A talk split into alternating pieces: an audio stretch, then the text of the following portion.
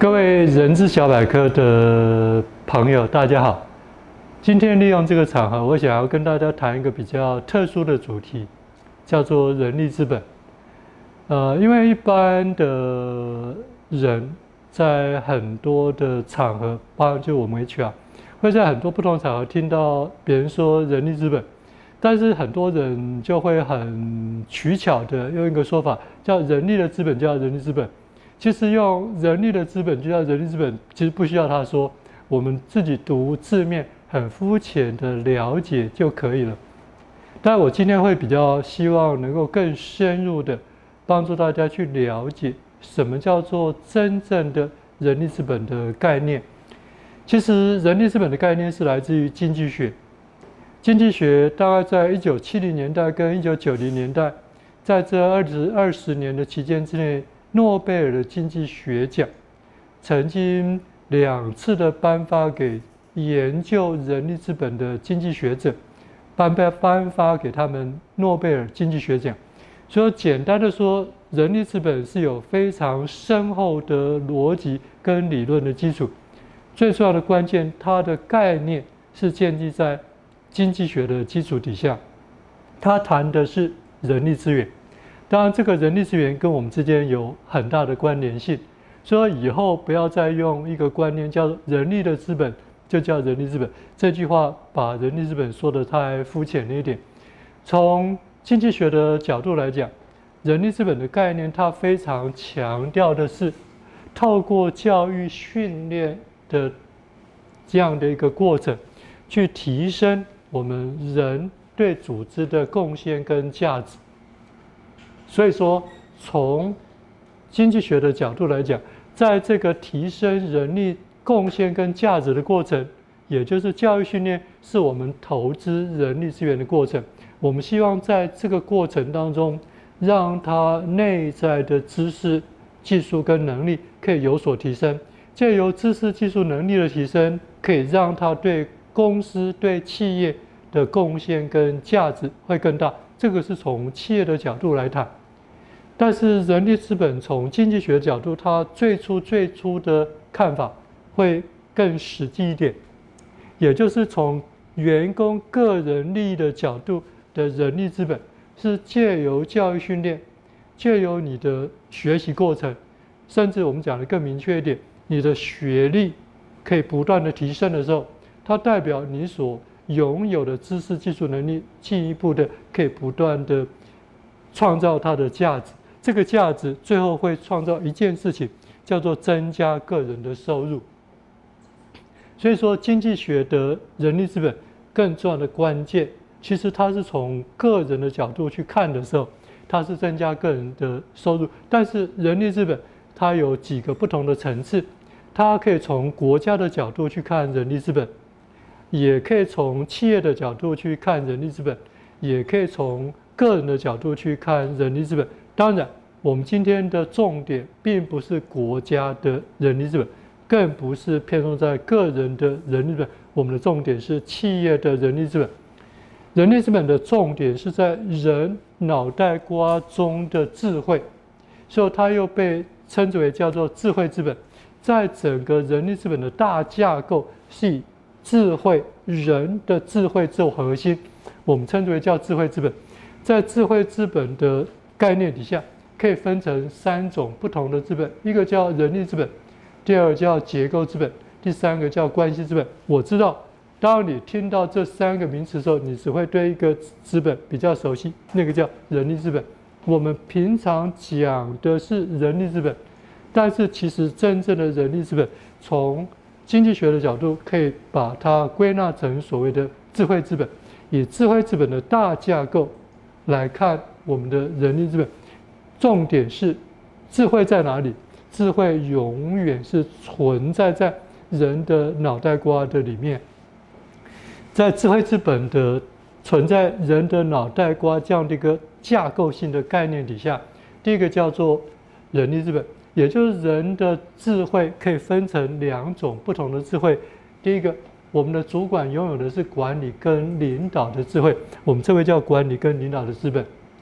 对非主管来讲，他所拥有的是专业跟技术的资本。这对一般非主管的员工来说，基本上管理者或领导者所展现的是他管理跟领导的智慧，员工在他个人的专业的职务上，它所展现的是专业跟技术的智慧。第二个，我们谈结构资本。其实，在人在我们企业工作的过程当中，它会产出不同的工作的绩效跟成果。第一个，我们称之为叫智慧财产，就像很多员工或者工程师的工作，最后会产出一些技术的专利，这是来自于前面所讲的人力资本的所谓专业跟技术的资本，或者是。经过员工在工作上所设计的一些最有效率、最有品质的一些流程或者是制程，这些流程跟制程，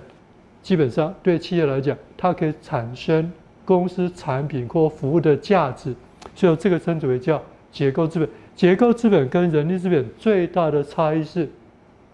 人力资本放在的是员工的脑袋瓜里面。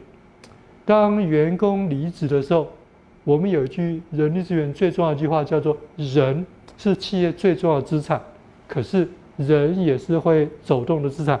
从人力资本的角度来讲，它最可怕或者最让企业担忧的地方，就是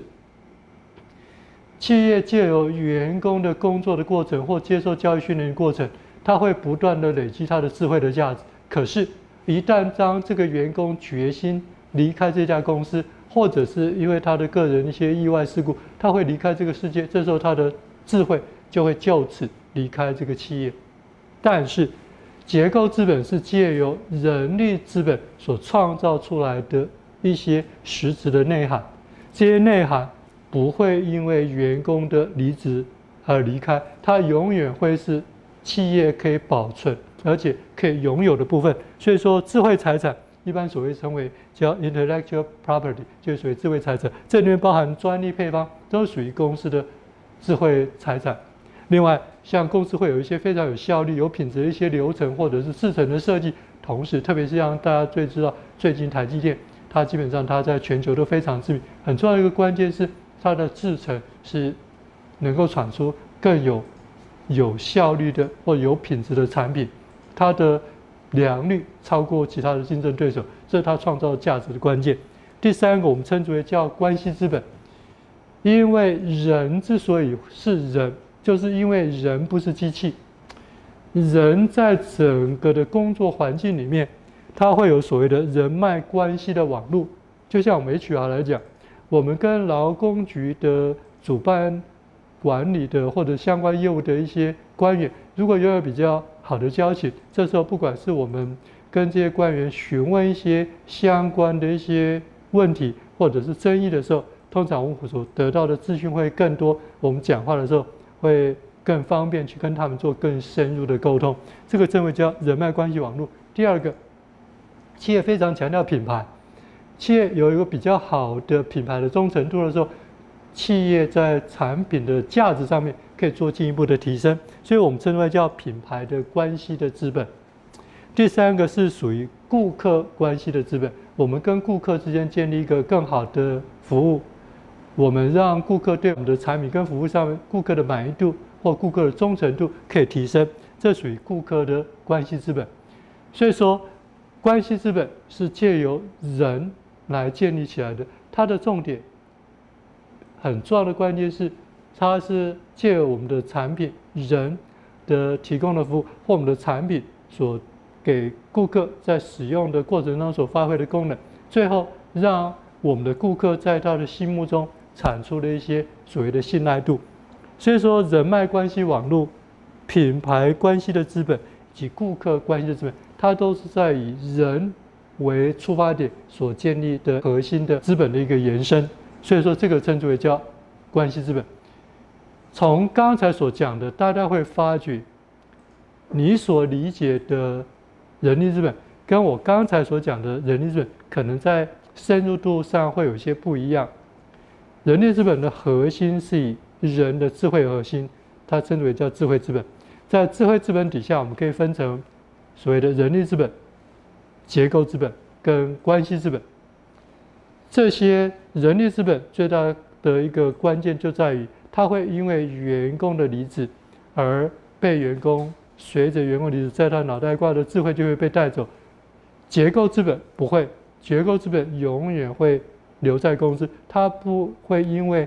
员工的离职而产生任何增加或减少。第三个叫关系资本，关系资本就像我刚才讲，它是建立在人的出发点，或者是以人为主要的对象，这个是所谓的关系资本。好，这是我们今天对人力资本所做的，跟大家所听到的，或者是以前所想象比较不一样的地方，希望会给你一些新的、不同的启发。谢谢大家。